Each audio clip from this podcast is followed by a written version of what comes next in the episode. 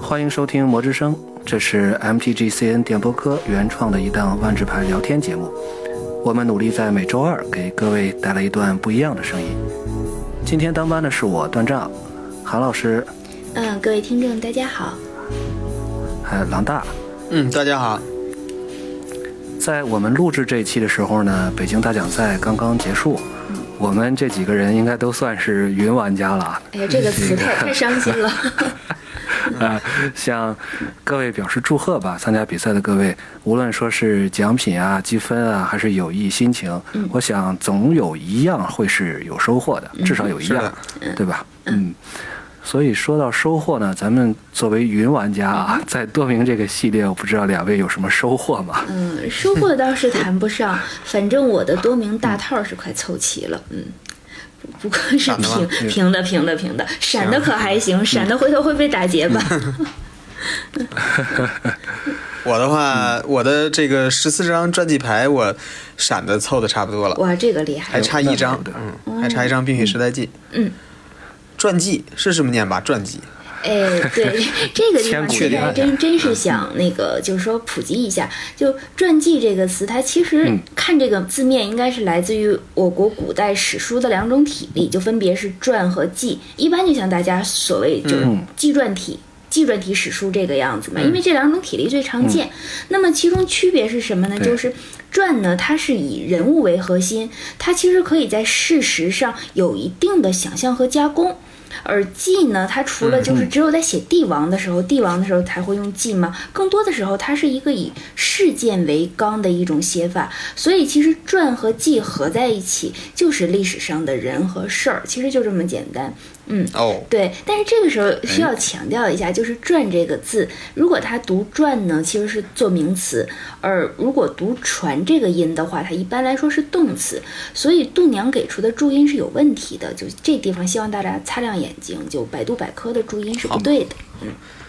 长姿势好 了。对，这期我们的咬文，要啊这期我们的 咬嗯咬文文嚼嚼字字节目就到这里结束了，谢谢大 家。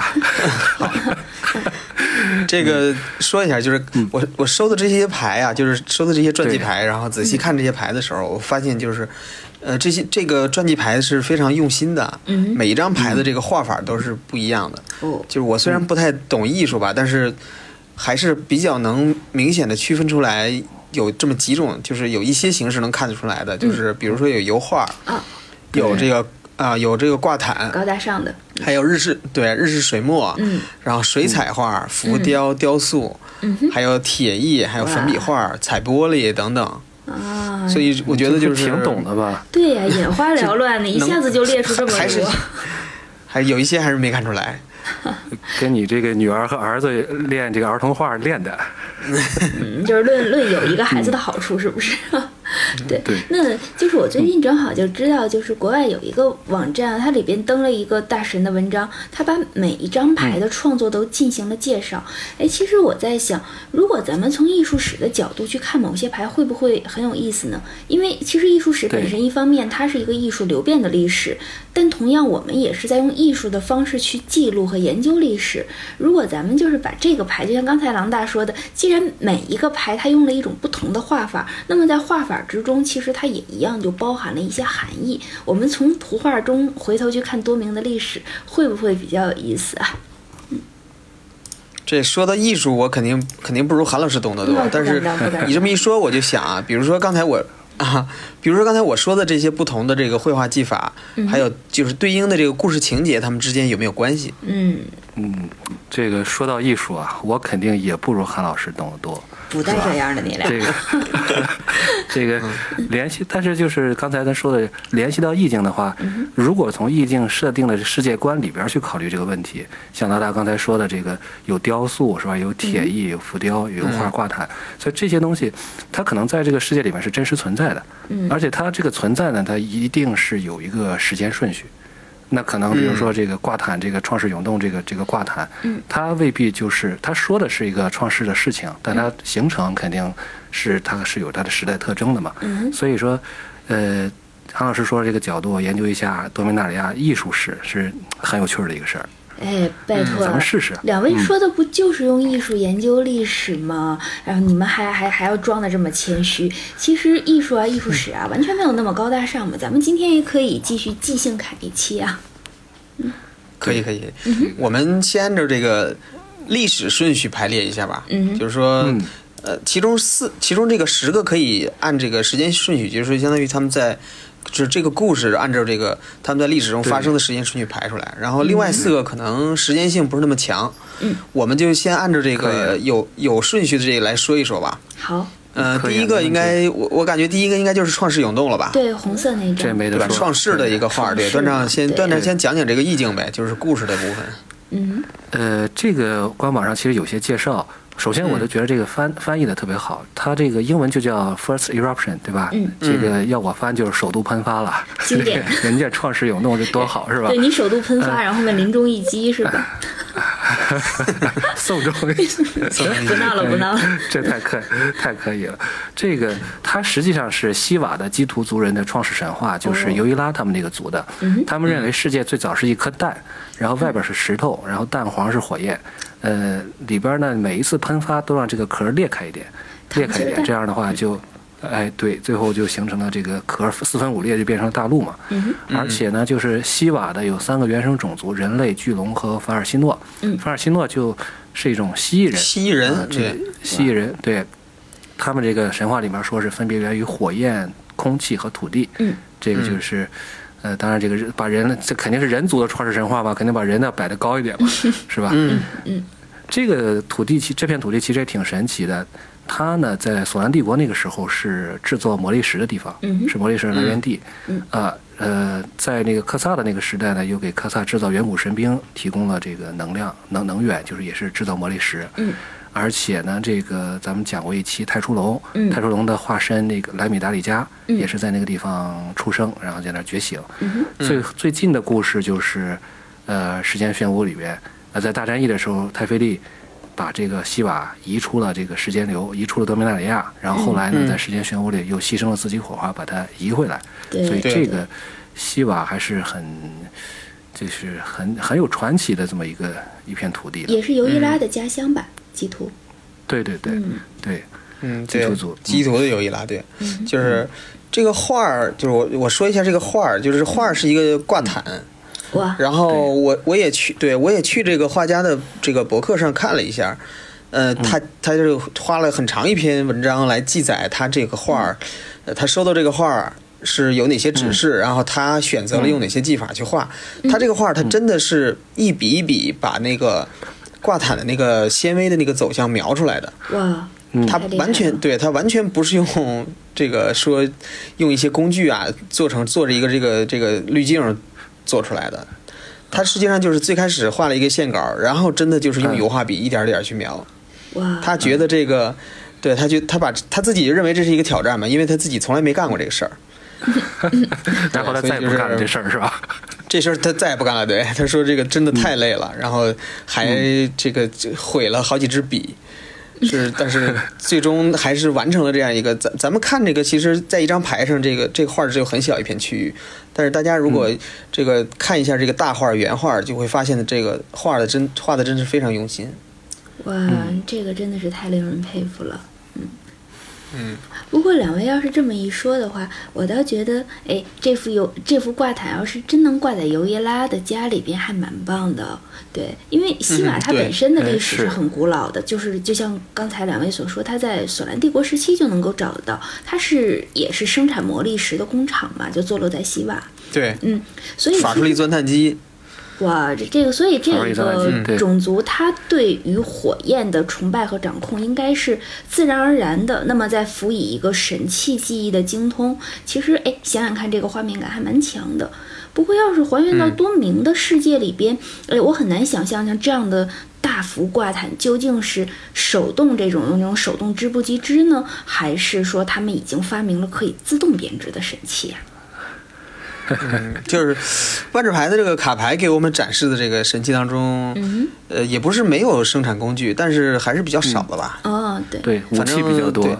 武器比较多，对，但是也、也不能说这个织布机就不存在，嗯人家科技水平在那儿呢，是吧？嗯哼，就是这个说不定这个基图女子啊，嗯这个性格暴烈如火，她们人生的第一项修炼就是耐心和灵巧，织得织出布布来才能嫁 人，这织不出布来就不许嫁 人。所以你们像认识尤伊拉尤这伊样拉的单我身就到怀现在疑的 原因吗？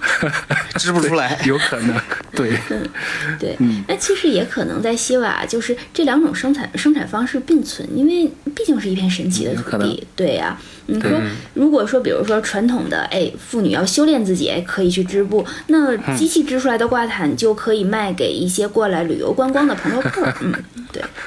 量产是吧？当排垫儿，对安排点儿。嗯，哎，好。可以，嗯那我们说回这幅画，就是这幅画它整个的画结构，它是由一个 V 字形和三角形组合而成的。其实大家能看到整幅画面非常整齐，像上方的龙鱼、烟，然后火山和下面的这种圆火，它几乎成了一个等比例的构成。V 嗯字形一般在画作中，它是主要体现一种庄严感才会出现的。嗯嗯，对，所以不过其实说起来织挂毯的话，可以跑偏一下，就会想到，哎，《荷马史诗》中《奥德赛》里边，奥德修斯的妻子佩内洛珀，她就为了等待奥德修斯嗯嘛，就反复织一个挂毯二十年，等于织了拆，织了嗯拆，以此推脱求婚者。嗯，其实我还蛮期待看到那幅挂毯之后有什么样的图案。呀，又跑偏了，说回来，说回来，嗯，我们说说下一个嘛，那行这个行是大，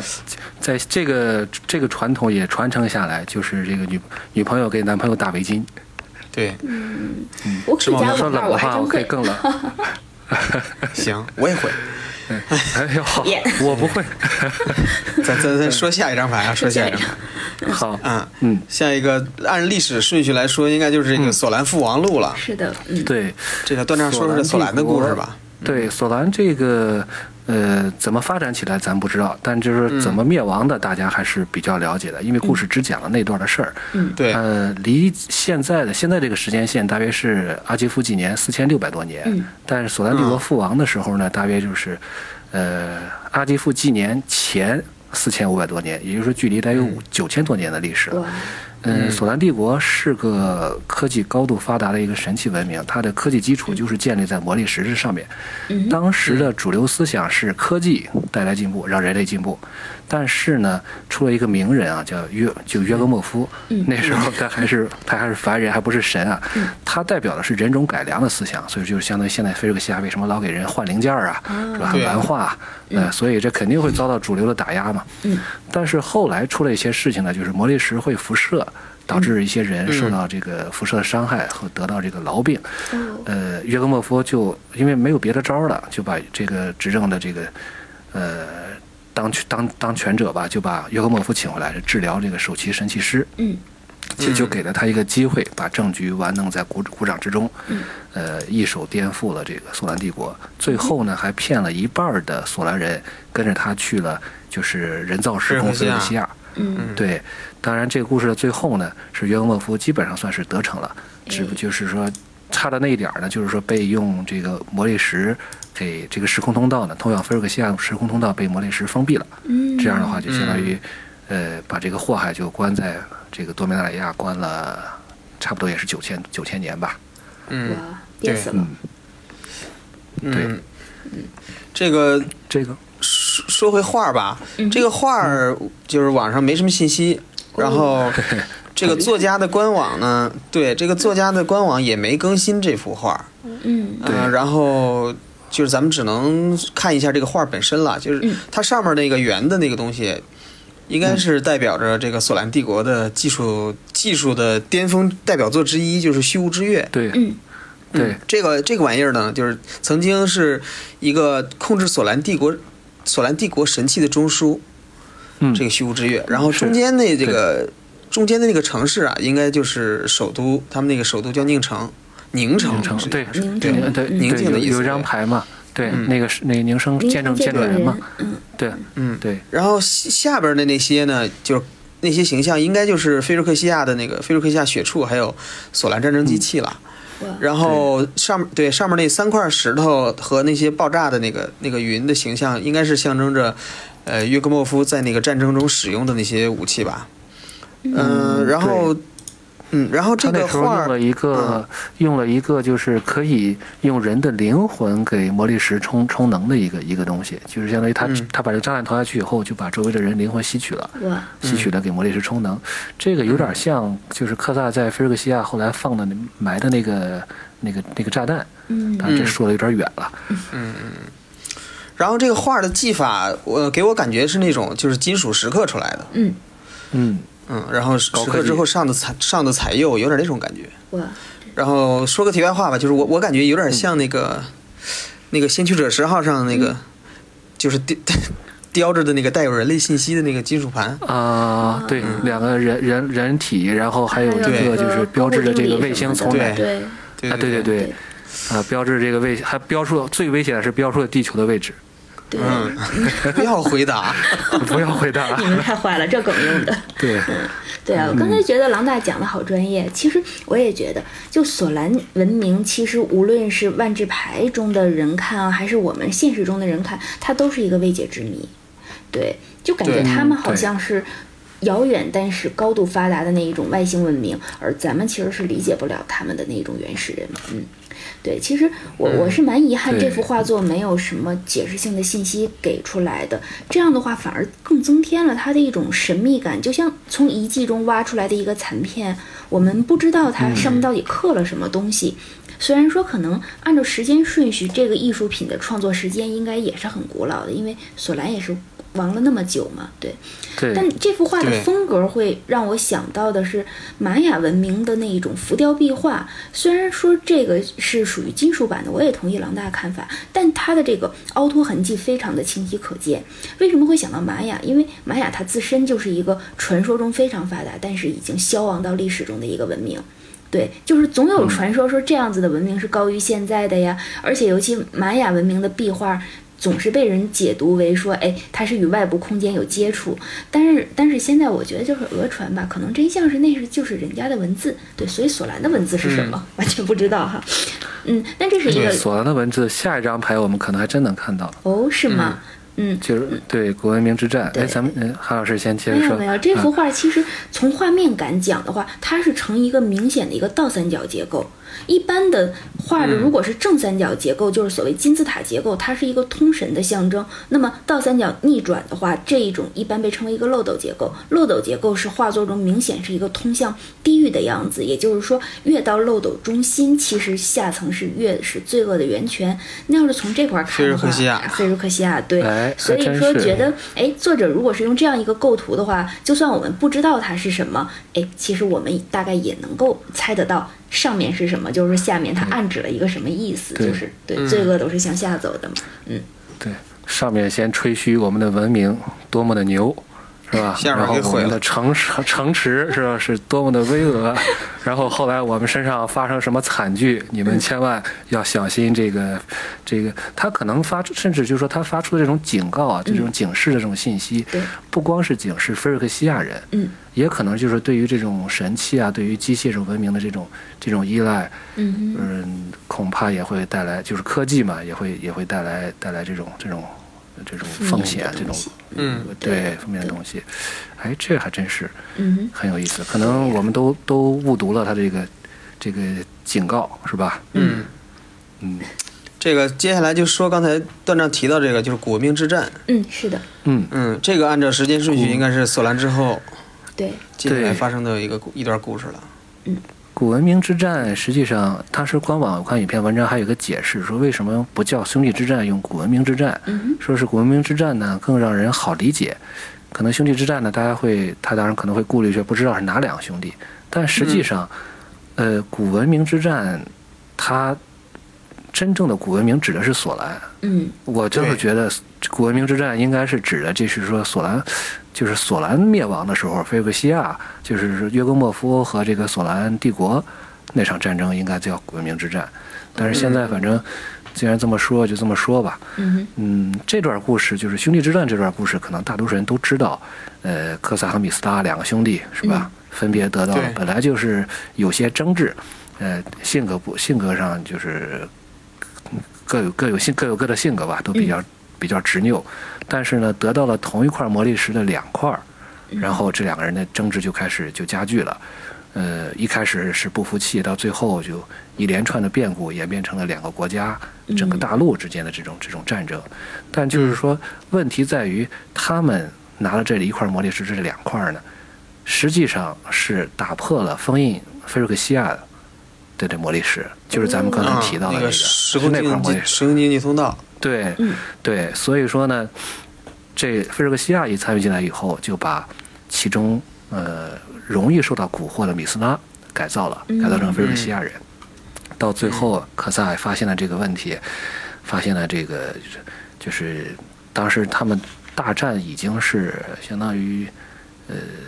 已经没有就是最终一战了，就是什么资源都没有了。科萨也是铤而走险，使用了这个神器，用了用了魔法，借助于魔法的力量，而不是借助于科技啊神器的力量，结束了这个战斗。呃，最后呢，也就成为正好机缘巧合，也成为了这个理发师，因为嗯呃，这两块石头，这个两个魔力石，强能石和弱能石，就都成为他的双眼嘛。哦，嗯，这段故事我估计大家还是比较了解，你看看画儿还 是行。画儿的话，我来说吧，就是呃，这个这个马克铁钉，这属于万智牌的这人可还对行，万智牌的这 个老牌画家了，他这个嗯对，之所以让他画这幅画呢，也是这个这个艺术总监觉得，呃他老，这个对国民之战 呢，这也是属于这个万智牌最早讲述的故事嘛，所以说，嗯对也让这个最老牌的画家来来画。嗯然后，呃，这个日艺术总监要求他那个画的这个作画的方法，也是希望他用比较传统的方法，因为，哦嗯嗯、这个讲述这段历史呢，他就想希望他用的纸，首先就是一个比较就是这种有有有古色古香的这种，嗯这个黄对黄了吧唧的这种纸， 它没有卷轴对呗，然后嗯做这种对那种鼓的卷轴的那个效果，然后嗯，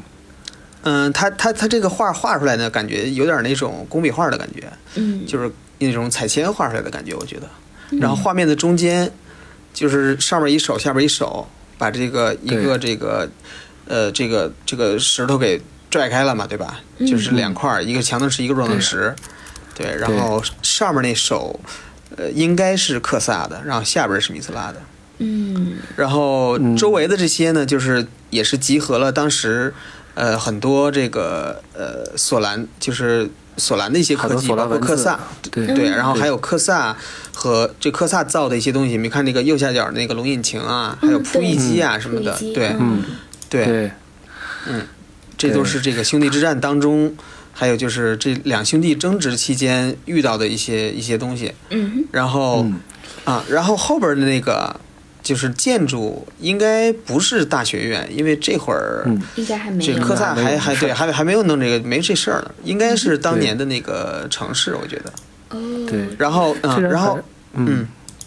段长你说对，这张牌上，对这张牌上还画，刚才咱们不是说那个索兰文字嘛，嗯上面其实用了很多的就是索兰的文字。哦这个克萨呢，还用，因为我也同意狼大的观点，就是说上半部分是克萨的手，嗯，呃，就是因为他那个上面是不是戴了个戒指嘛，戒指上面那个符号呢，好像是克萨的索兰语的标志，是不是他自己起的，咱不知道。反正是，的确是他的标志，而且这个我还能找到其他的一些牌啊，就是，呃，官网还有一篇小文章也说过，就是这就是科萨的标志。嗯但是问题就在这个地方，就是按照这个就是故事的说法，科萨手里拿的是强能石，是比较大的那一块儿，嗯但是这个画上画的呢是比较小的那一小块的儿一本儿，对， 哎，对，所以咱不知道是中间哪个地方出了问题，啊但是我有一种，我能给他自己圆过来，就是说，嗯，这个故事呢被演绎了很多遍，有漫画的，是吧？有这个，呃，有有小说的，嗯呃，甚至漫画和小说的情节是完全基本上不一致的。漫画如果说真的画完了的话，是指最后是克萨和米斯拉两个人发现了自己被菲利克西亚的这个恶魔所这个操弄，合合起来，合兵一处击败了菲利克西亚恶魔。啊，当时是有原来据说是这么设定的，所以呢，这个历史的版本很多嘛，这个有人画错了也就画错了，毕竟就是个卷轴嘛，对吧？对，嗯，这个解释，希望能够圆过去。这为为了圆一下，你说你这都，哎呀，我都已经不不评价你这种圆的方式了，对。但是就像你刚才说的，就是说它毕竟只是一段历史，所以这个古旧的这个卷轴感是很符合古文明之战它的这个意境，就是历史是被写的、被讲述的，然后被尘封。当你打开的时候，后人对它的解读就是多种多样的。嗯，但是至于说嗯是叫古文明之战还是兄弟之战，其实哎呀，总是觉得哪一个都不是很合适，因为古文明其实是索兰的事儿，呃，他们俩最多是嗯对古文明一物之战，嗯。至于说兄弟之战的话， 对对，就是要对记住像庞，对拉尔俩，人有是有这对儿兄弟，对，不是海尔兄弟，嗯。啊我刚才本来想庞拉尔说，兄弟就是说这个故事就不让某个话痨讲起来控制不了节奏，但是我发现我拉不住他，所以嗯，这段我决定快讲。我我我我控制的还不错，鄙视你。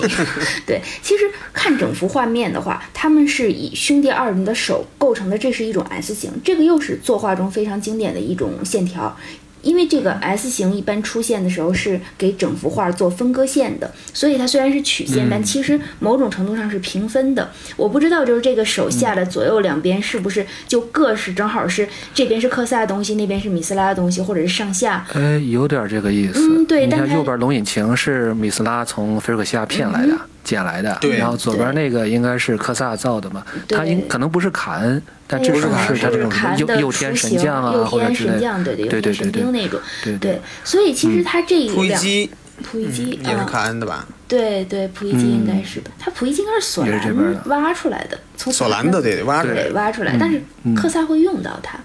对，那么其嗯实二人的手在这里面构成的是一个疆域，就是我们各自占了各自的领地。那么同时中间的魔力石既被分成两个，但它其实又是一体，所以说这个属于二者想分却不得不往往一起聚拢的这一种张力的状态。这幅画其实是很有张力的一幅嗯画，就相比于前两幅比较静态的话，这幅画是一种动态的，对。所嗯以、对对，尤其是那么回头说，它既然设计成一种文物感的话，那么我们就姑且把它当做历史的一种说法，反正所有的历史都是被对嗯讲述的，对，就当做一种历史记录吧，考证什么的。哎呀，对不要不要是咱们这一期节目来做就好了，嗯，对，咱咱这可以改鉴宝了。哎， 这个这个鉴宝的结果就是，呃，东西不错，嗯画虽然内容可 能有可能有问题，但是还是有一定的价值。是真的吗这个不是就砸了估 计对，估计是在卡洛斯洞窟附近这个旅游纪念品旅游纪念品店里边买的， 估计一把一把的这个 印刷版的。嗯，有道理，对做旧的这是。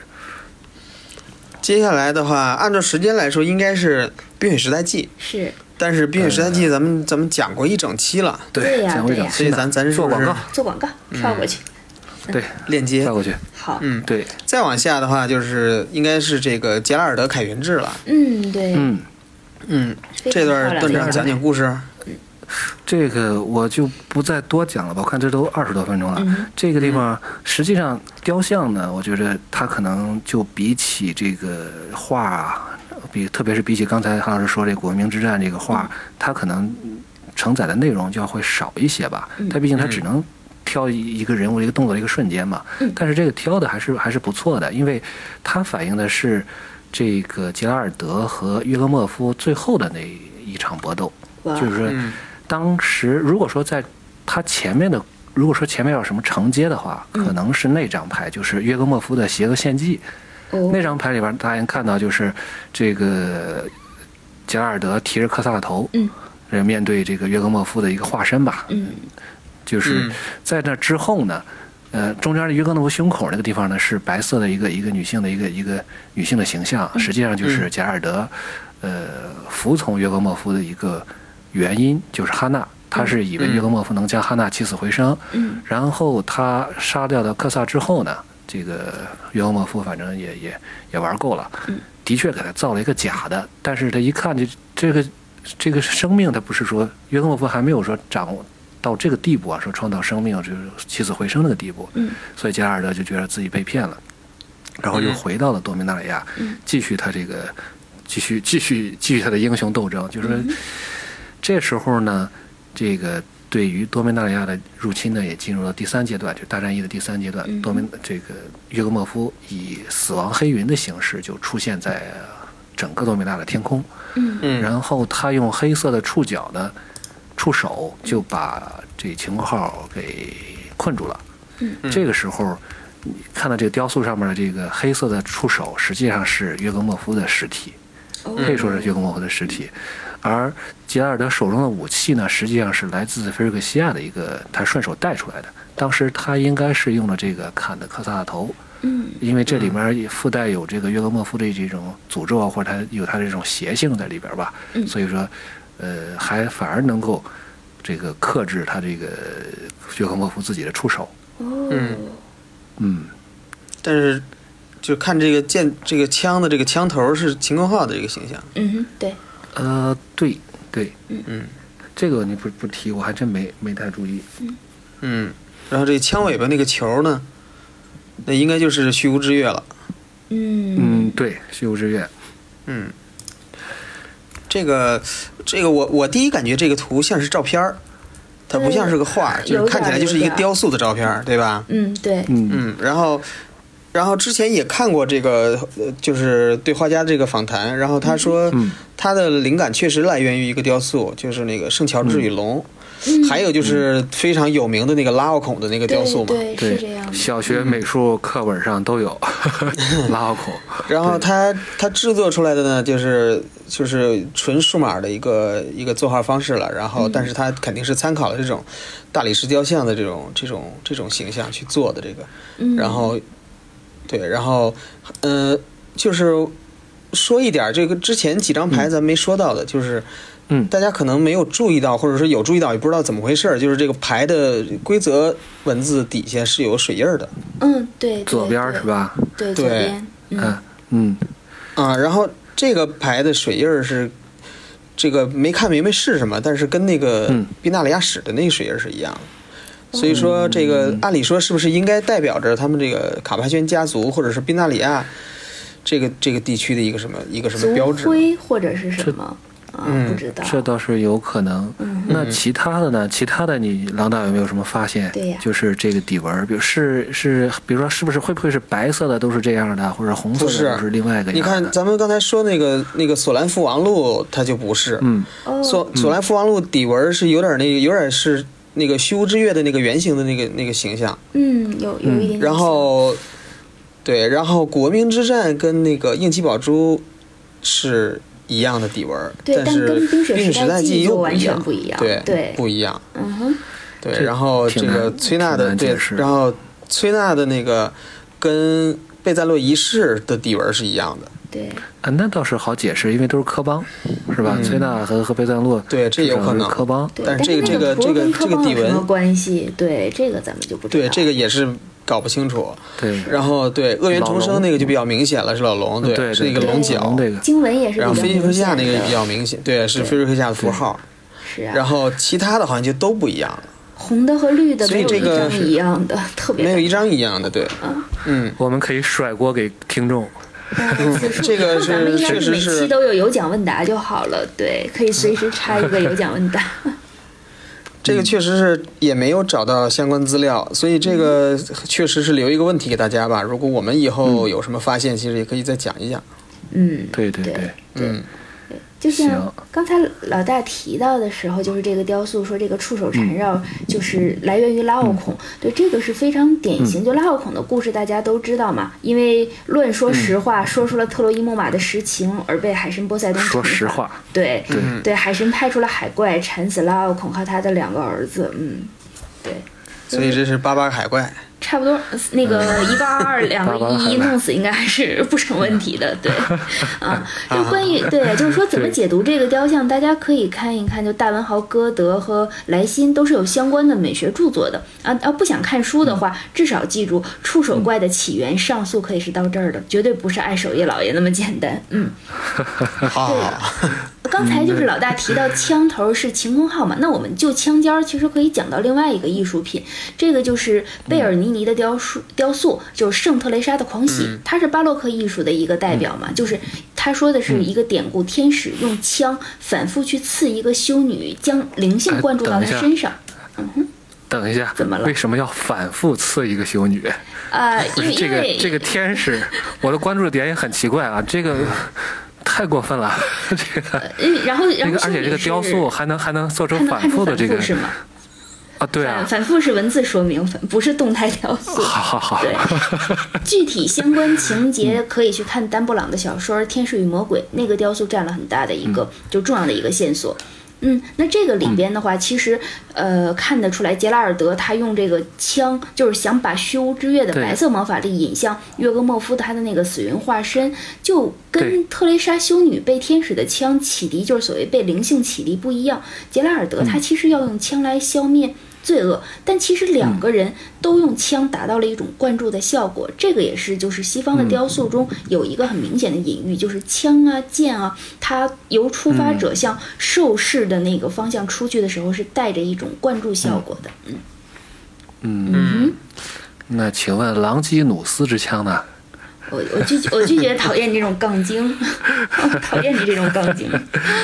不过你韩老师说的的确是对的，就的确他们尝试过用这个白色魔法力，但是没有成功，所以最后呢，嗯发挥效果的实际上还是贾尔德抠出克萨的眼睛，把那两个魔力石合为合为一体，相当于合为一个了魔力嗯石合为一体，对，然后贾尔德啊这些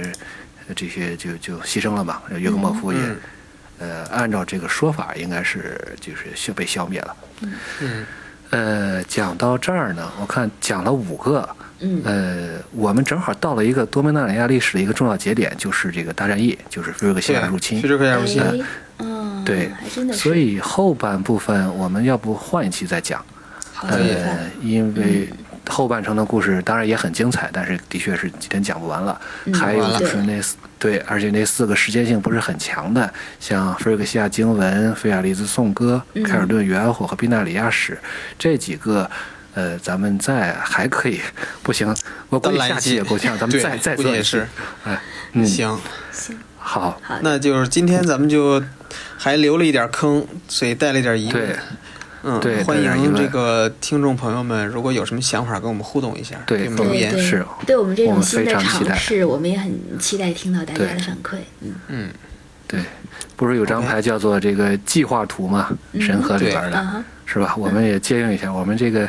呃一点儿也不计划，虽然我们都不是特别懂懂画画啊，嗯但是我们还是可以画一画图可以的讲啊。，嗯，可以对，讲不会画对我们可以说话的话嘛。对，没错，说的好不好，大家多担待。是的，嗯，好那，今天的节目就到这儿，好的，那咱好们下谢期谢再大家见。嗯嗯，拜拜。拜拜。